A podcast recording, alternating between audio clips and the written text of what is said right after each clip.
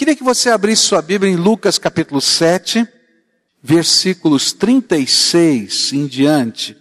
Vai nos falar da história de uma mulher que recomeçou pela fé. Lucas 7, a partir do verso 36, diz assim: Convidado por um dos fariseus para jantar, Jesus foi à casa dele e reclinou-se à mesa. Ao saber que Jesus estava comendo na casa do fariseu, certa mulher daquela cidade, uma pecadora, trouxe um frasco de alabastro com perfume e se colocou atrás de Jesus, a seus pés, chorando. Começou a molhar-lhe os pés com as suas lágrimas e depois os enxugou com os seus cabelos, beijou-os e os ungiu com o perfume. E ao ver isso, o fariseu que o havia convidado disse a si mesmo: Se este homem fosse profeta, saberia quem nele está tocando e que tipo de mulher ela é, uma pecadora. E então lhe disse Jesus: Simão, tenho algo a lhe dizer. Dize, mestre, disse ele. Dois homens ah, deviam a certo credor, e um lhe devia quinhentos denários, e o outro cinquenta, e nenhum dos dois tinha com que lhe pagar, por isso perdoou a dívida a ambos. Qual deles o amará mais? Simão respondeu, suponho que aquele a quem foi perdoada a dívida maior. Você julgou bem, disse Jesus. E em seguida virou-se para a mulher e disse a Simão: Vê esta mulher? Entrei em sua casa, mas você não me deu água para lavar os pés. Ela, porém, molhou os meus pés com as suas lágrimas e os enxugou com os seus cabelos. Você não me saudou com um beijo, mas esta mulher, desde que entrei aqui, não parou de beijar os meus pés. Você não ungiu a minha cabeça com óleo, mas ela derramou perfume nos meus pés. Portanto, eu lhe digo, os muitos pecados dela lhe foram perdoados, pois ela amou muito. Mas aquele a quem pouco foi perdoado, pouco ama. E então Jesus disse a ela, seus pecados estão perdoados. Os outros convidados começaram a perguntar: quem é este que até perdoa pecados? E Jesus disse à mulher: sua fé a salvou. Vá em paz. Provavelmente Jesus tivesse pregado um sermão e foi ouvido tanto pelo fariseu como por esta mulher. E como era costume naquele tempo, Alguém, quando passava um rabi, um mestre pela cidade, convidava esse mestre para jantar na sua casa, abria as portas da casa, abria as janelas da casa, de tal maneira que a discussão teológica, não é, em torno daquela mensagem, em torno do sermão ou perguntas, fossem feitas pelos vários mestres da cidade, aquele mestre convidado, e a cidade pudesse ouvir, os curiosos pudessem chegar. Então eles ficavam em pé em volta, ficavam na janela, e mais ou menos isso é que estava acontecendo. Naquele tempo as pessoas não sentavam na mesa, né? A mesa era colocada no chão e eles se deitavam numa coisa parecida com um divã, e apoiados nos seus cotovelos comiam. Então, você imagina, não é esse lugar ali à frente, Jesus deitado, seus pés atrás, as pessoas nas janelas, gente em volta. Esse é o cenário do que vai acontecer aqui. É, nesse, nesse contexto, a Bíblia nos diz que Simão, esse fariseu que convidou Jesus para estar na sua casa, não lavou os seus pés. Isso significa que ele considerava Jesus inferior a ele. E ele então propositadamente lhe fizera uma ofensa. Segundo os costumes daquela época, você, quando chegar um convidado na sua casa, a primeira coisa que você fazia era oferecer para que os pés dessa pessoa pudessem ser lavados. Eles andavam por aquelas ruas empoeiradas, com aquelas sandálias, chegavam com aquilo tudo marcado, e então era o costume da época fazer esse carinho, essa atenção.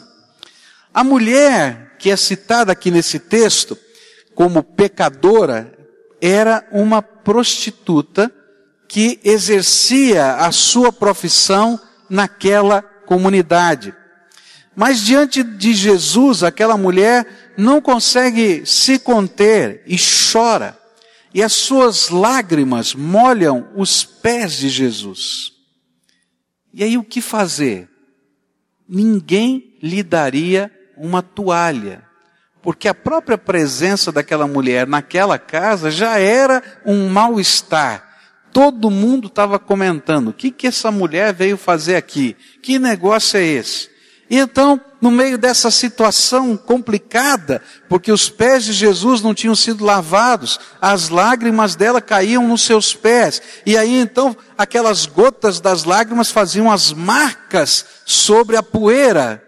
E ela então ficou constrangida, ninguém lhe dera uma toalha, ninguém lhe daria uma toalha, ninguém lhe daria uma bacia para lavar os pés do Senhor, e então ela não teve dúvida, ela desatou os seus cabelos, e começou a enxugar e limpar os pés de Jesus, porque eles estavam empoeirados, com seus cabelos. Bom, aí a coisa ficou mais complicada, mas muito complicada. Porque esse gesto de ternura, de atenção, na mente das pessoas, passou a ter a conotação de sensualidade. Uma mulher no Oriente só desata os seus cabelos diante do seu marido. E se ela desatar os seus cabelos na frente de outro homem, ele pode pedir o divórcio. Então você pode imaginar o clima. Todo mundo ficou ali. O que é que está acontecendo? Bom, em seguida, ela pega um frasco de perfume, que era caríssimo, que era usado para perfumar o hálito, fazer uma bochecha, né? Tá? Com aquele, com aquele perfume, com aquele, aquela essência, com aquele óleo, e também perfumar o seu corpo. Era caro e era muito útil para a profissão dessa mulher. E ela pega todo aquele perfume e derrama nos pés do Senhor Jesus. Ao derramar nos pés do Senhor Jesus, ela tem uma atitude de profunda humildade. Porque, segundo a cultura daquele tempo, segundo o entendimento, só podia ungir a cabeça de alguém, alguém que fosse digno ou que tivesse num grau de importância ou de autoridade maior do que aquele que estava recebendo a unção.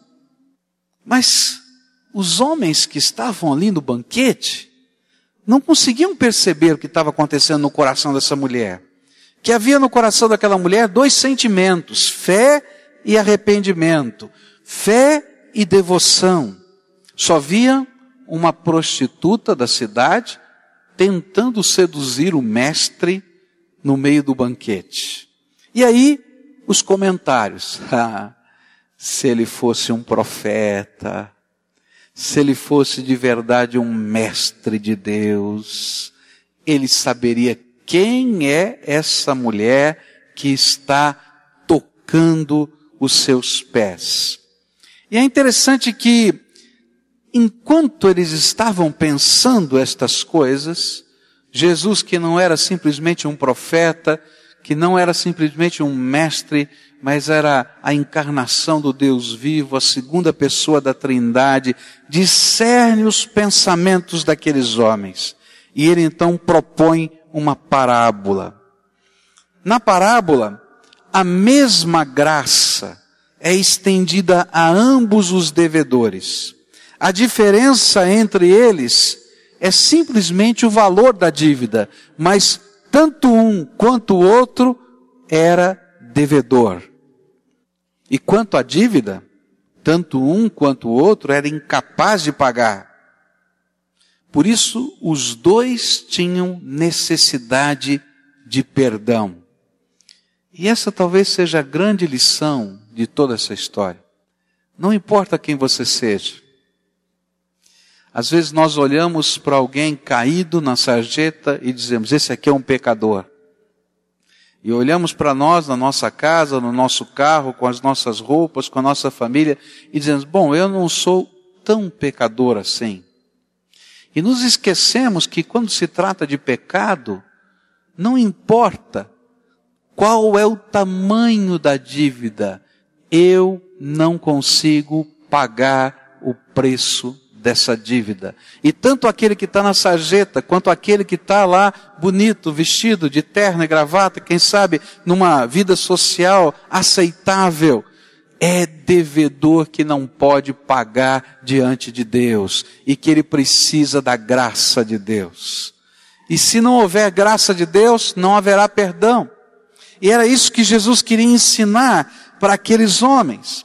E Jesus então volta-se para o seu hospedeiro e faz uma coisa inédita para os costumes orientais. Ele critica a hospedagem e mostra que se existe algum pecador naquela sala e que não tinha o mínimo desejo de ser perdoado, era Simão e não a mulher, pois esta já havia sido perdoada pela graça de Deus. Eu queria olhar para todo esse cenário e tentar tirar desse quadro que a Bíblia nos apresenta algumas lições para a nossa fé, para esse recomeçar que necessitamos da fé. A primeira lição que eu aprendo aqui é que arrependimento e fé andam juntos. Arrependimento e fé andam juntos. O sermão de Jesus e as obras do Senhor Jesus promoveram naquela mulher um verdadeiro sentimento de pecado e um profundo desejo de mudança de vida. Alguma coisa aconteceu com aquela mulher, ela estava caminhando, ouviu o sermão, viu os milagres, viu os feitos do Senhor Jesus, e ela desejou ser diferente.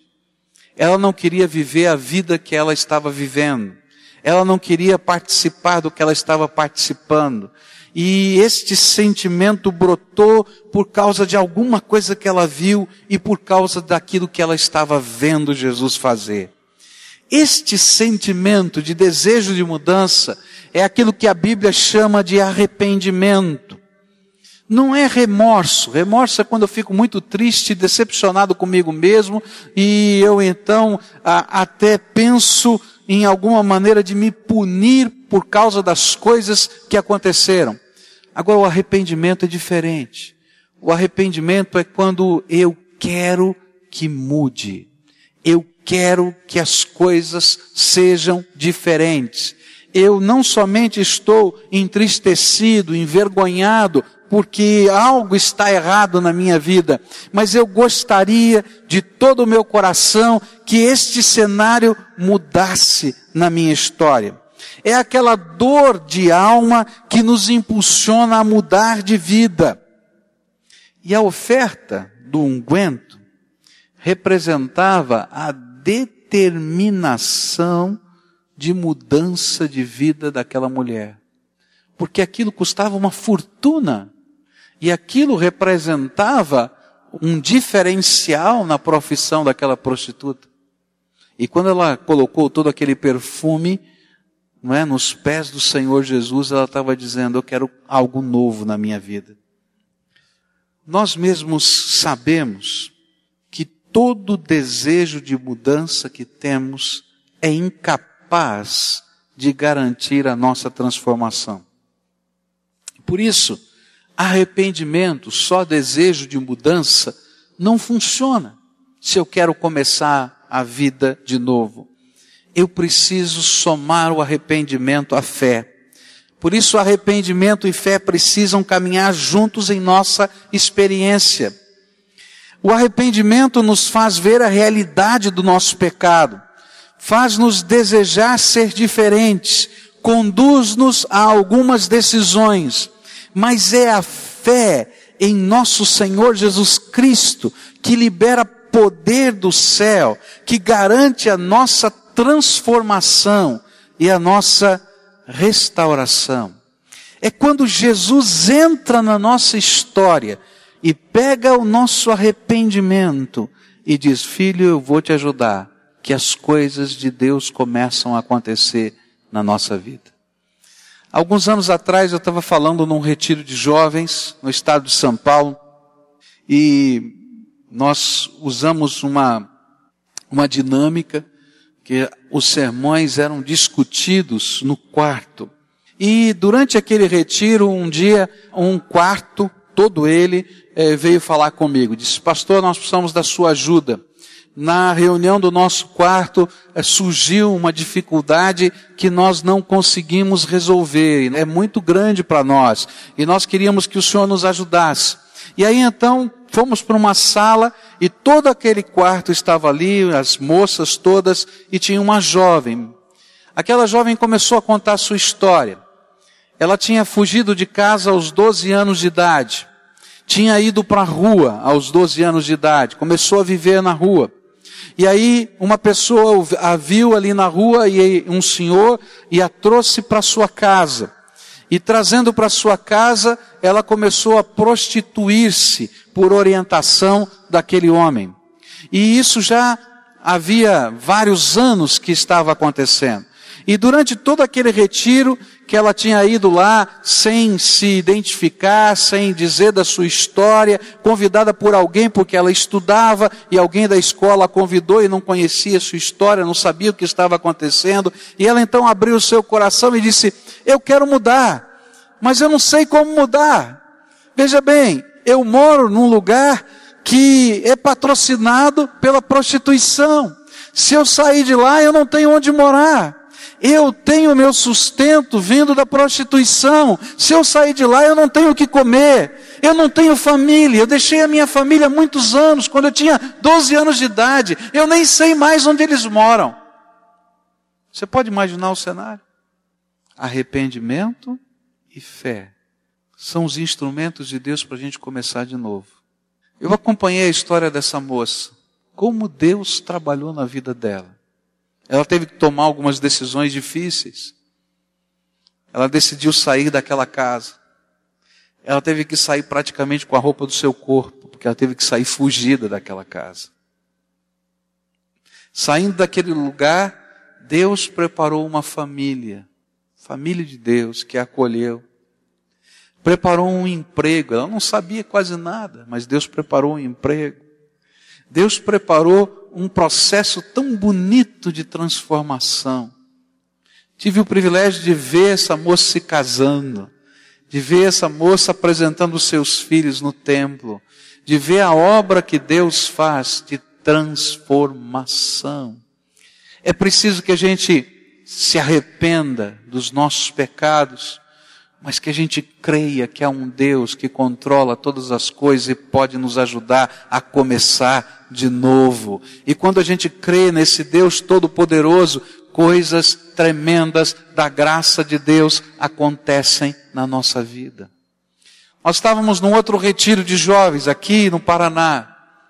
E muitos jovens ali colocados. Eu me lembro que naquela noite trouxe uma mensagem e Deus assim me deu uma convicção muito grande que tinham alguns jovens ali que estavam dependentes de substâncias químicas, de drogas.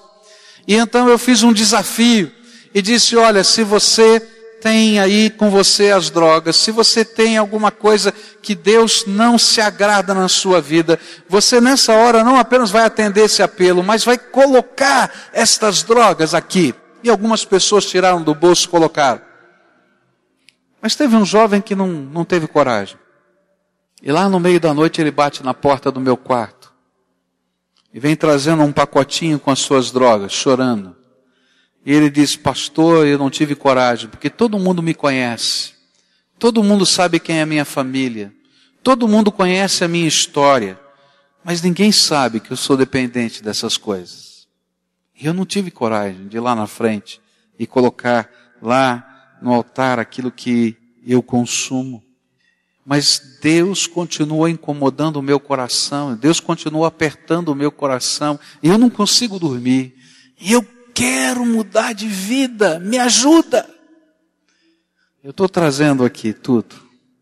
E foi tão gostoso a gente poder orar com aquele jovem e ver o que Deus foi fazendo na vida dele, a transformação de Deus pelo poder do Espírito Santo. Se você me perguntar quais foram os métodos humanos, eu não sei, querido.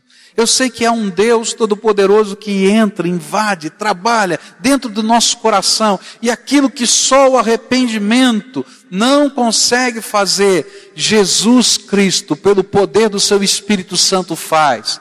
E que gostoso é saber que esse moço casado, com a sua família, bem sucedido, Deus o tem abençoado, liberto, porque há um Deus todo-poderoso que nos pega onde nós estamos e quando ele encontra arrependimento, e quando ele percebe no nosso coração essa fé que confia a vida no método de Deus, ele derrama poder espiritual sobre nós. Um poder que transforma. Eu não sei o que é que está acontecendo na tua vida, mas eu sei que muitos de nós, em determinados momentos da vida, olhamos para determinadas coisas que estão acontecendo dentro da nossa casa, dentro dos nossos relacionamentos, dentro dos nossos costumes. E nós dizemos, eu não quero mais isso para mim. Eu quero algo diferente. E muitas vezes nós pensamos assim. E aí nós tentamos com todas as nossas forças. E aí descobrimos que as nossas forças não são tão fortes assim. E a gente cai peca, falha, quebra a cara e diz: não adianta. Está vendo? E sabe o que vai acontecendo? A gente vai cauterizando a nossa consciência. A gente diz: eu já tentei, mas é maior do que eu, é mais forte do que eu, é mais potente do que eu. E sabe o que acontece? A gente desiste. E a gente diz: né, não tem jeito, a vida é assim mesmo. Agora eu queria desafiar você a colocar junto com o seu arrependimento algo tremendo e poderoso.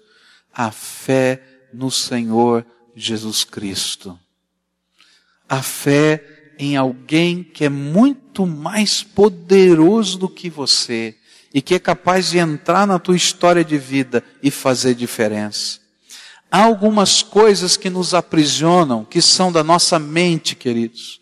Há algumas coisas que nos aprisionam, que são da nossa história. Há algumas coisas que nos aprisionam, que são das nossas marcas, da história da nossa vida, do nosso coração. Mas há coisas que nos aprisionam que vêm de Satanás, que vêm do diabo. E tanto em uma como em outras, tanto faz. O Senhor é poderoso para entrar e mudar a nossa história.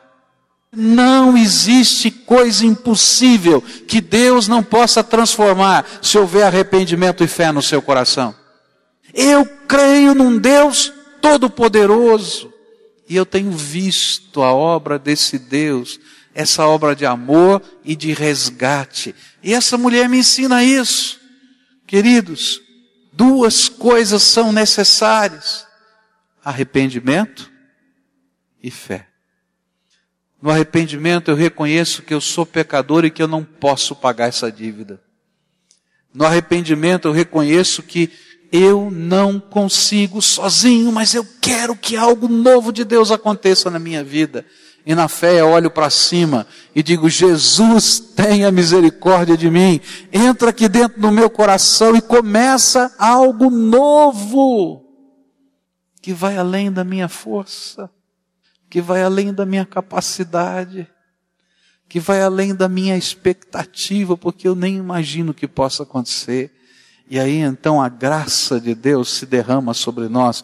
E quando a graça de Deus se derrama sobre nós, queridos, nós estamos falando do imponderável. Nós estamos falando do impossível que acontece.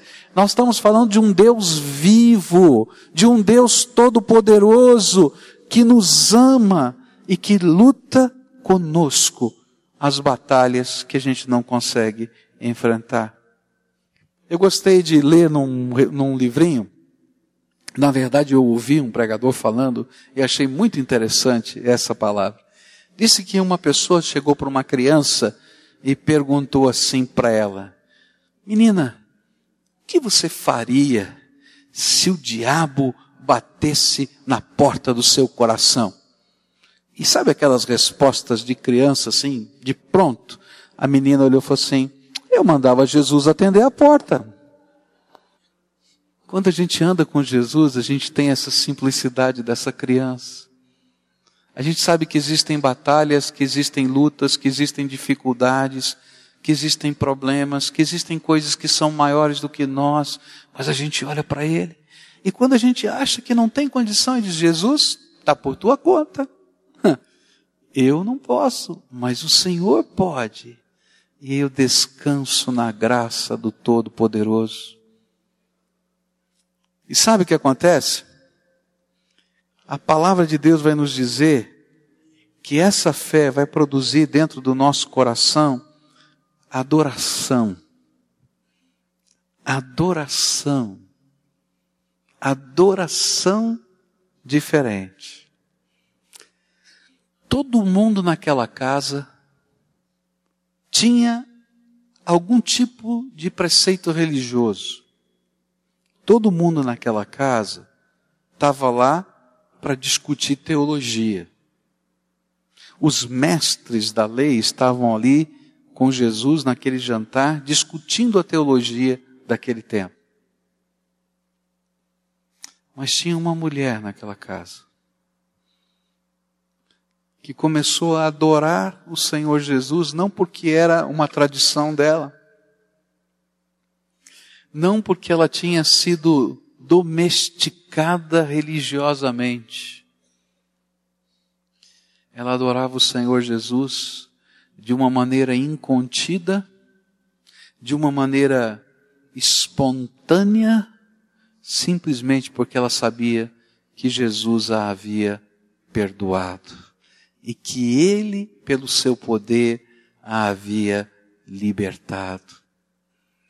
E queridos, a adoração da fé, dessa fé que nasce no arrependimento e que nos projeta uma mudança na história da nossa vida, é aquela que vem do coração porque a gente entende o que Jesus está fazendo na nossa vida. Quando a gente percebe o que a graça de Deus está fazendo dentro de nós. Quando a gente entende quem somos, pecadores, perdidos, arrebentados, esfolados pela vida, machucados pela nossa própria história. E aí entendemos o que Jesus está fazendo por nós, nos pegando nos seus braços, nos acolhendo. Aquele que todo mundo rejeita, o Senhor Jesus está acolhendo. Aquele que ninguém consegue compreender, Jesus está acolhendo. E a graça de Deus está sobre nós. E nós somos benditos do Pai, abençoados por Ele. Não porque sejamos merecedores, queridos, se Deus for nos dar o que nós merecemos, eu e você vamos para o inferno. Mas o Senhor Jesus tem nos dado algo que nós não merecemos, é a graça do Pai. E aí, quando a gente sente a graça do Pai em nós, há uma alegria, há uma espontaneidade e há um prazer de servir a Deus, há um prazer de adorá-lo, que a gente não está nem aí se as pessoas estão preocupadas que as minhas lágrimas estão caindo nos pés do Senhor Jesus, ou se eu estou desatando os meus cabelos para enxugá-los, ou se eu estou derramando o unguento, esse perfume tão caro sobre os pés do meu Senhor. Eu não estou preocupado com aquilo que as pessoas estão pensando, se eu estou num templo, se eu não estou num templo, se eu participo disso ou daquilo, se eu entrego o meu dízimo ou não entrego. Sabe por quê? Porque eu não faço isso por causa dos outros, eu faço isso porque Jesus, Jesus, Jesus, esse Jesus está fazendo algo tremendo na minha vida. E são as marcas do Senhor Jesus em mim que me levam a viver a minha fé dia a dia. A fé não é apenas algo que a gente experimenta num dia e num momento. Mas a partir daquele dia, daquele momento, quando o arrependimento veio e eu dou um passo buscando a graça de Deus, eu sinto, eu percebo, eu vejo a graça de Deus e eu digo, estou apaixonado. Não tem jeito. Eu tenho que começar e continuar a minha vida andando com o Senhor Jesus. Religiosidade não gera esse sentimento no coração da gente. Mas arrependimento e fé geram em nós uma alegria que a Bíblia chama a alegria da salvação. E uma porta se abre de tal maneira que a presença do Espírito Santo de Deus no nosso coração não apenas testifica que nós somos filhos de Deus, como também nos ensina a viver em cada nova circunstância da vida. Por isso hoje eu queria dizer para você, está na hora desses dois sentimentos tomarem conta do teu coração. Arrependimento e fé. Está na hora de você deixar Jesus entrar na tua história, nas tuas lembranças, nas tuas dores, nos teus pecados, nas tuas amarguras, naquilo que parece aprisionar você, nas coisas que o diabo às vezes diz para nós aqui na nossa mente, que não tem jeito, que não pode ser, porque você tem essa sina. Eu quero dizer para você que não existe isso. Há uma graça do Todo-Poderoso que é capaz de vencer qualquer sina, qualquer urucubaca, qualquer negócio que tenha na tua cabeça, porque você é filho amado do Deus Todo-Poderoso. E se você um dia já experimentou isso, permita que essa coragem e essa ousadia da devoção acompanhe a tua vida. E você seja um adorador de Jesus de toda a alma e de todo o coração.